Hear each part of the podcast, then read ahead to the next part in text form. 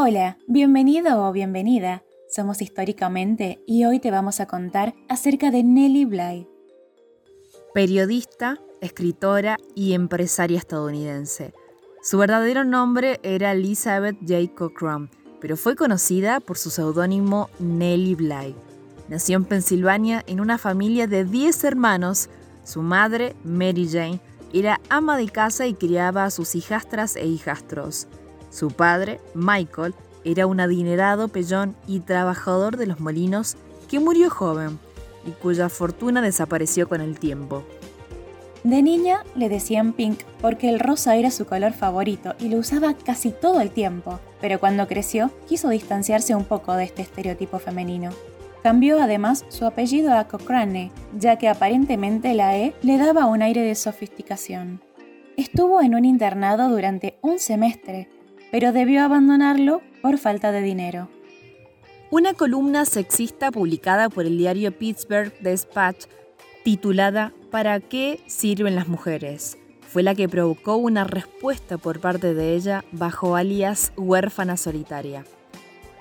El editor George Maiden quedó tan impresionado por la calidad del texto que decidió ponerla a prueba luego de darle trabajo en el periódico creándole la identidad periodística de Nellie Bly.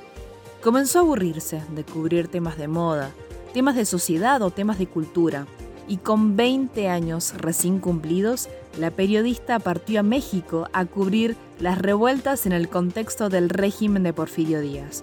Sus crónicas periodísticas de ese periodo se editaron luego en un libro que se llamó Seis meses en México, de vuelta en Estados Unidos, Nelly se trasladó a Nueva York y fue a pedir trabajo al New York World de Joseph Pulitzer. Su primer encargo consistió en hacerse pasar por una loca e internarse en el Blackwell Island, un asilo psiquiátrico para mujeres. Pasó ahí 10 días de infiltrada y luego denunció en un artículo las horribles condiciones en que vivían las pacientes, lo cual produjo un gran revuelo y como consecuencia un aumento del presupuesto de salud pública destinado a la salud mental. En 1888 propuso al Word dar la vuelta al mundo en menos de 80 días, haciendo alusión al título de la novela de Julio Verne. Al medio no le convencía que fuera Nelly la que viajara, porque las mujeres acarreaban mucho equipaje, lo cual iba a entorpecer el desafío. Pero ella los convenció que era la indicada, y el 14 de noviembre de 1889 emprendió su viaje, de 24.889 millas, cargando solo un bolso de mano. Llegó hasta Inglaterra en barco, siguió a París donde le tocó conocer a Julio Verne, quien le dijo que si lograba dar la vuelta al mundo en 79 días, la aplaudiría públicamente. El 25 de enero de 1890, 72 días después, con 6 horas y 11 minutos, Nellie Bly volvió a Nueva York. Rompió el récord mundial y la prensa internacional destacó su hazaña. En 1985, Elizabeth se casó con el millonario Robert Seaman y se retiró del periodismo. Cuando enviudó, ella se hizo cargo de las empresas y realizó importantes reformas. Mejoró las condiciones laborales y salariales de los empleados, pero lamentablemente fracasó y tuvo que volver al periodismo.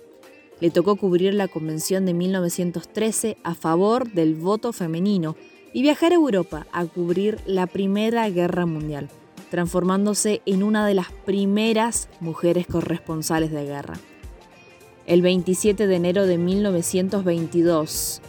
Nellie Bly falleció a causa de neumonía a sus 57 años en Nueva York. En resumen, Nellie fue la primera reportera de periodismo de investigación y pionera del periodismo encubierto al denunciar las injusticias que vivían las mujeres. Hoy reconocemos su esfuerzo y su históricamente.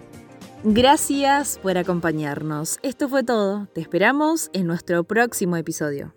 Y recordá que desde tu lugar podés marcar la historia.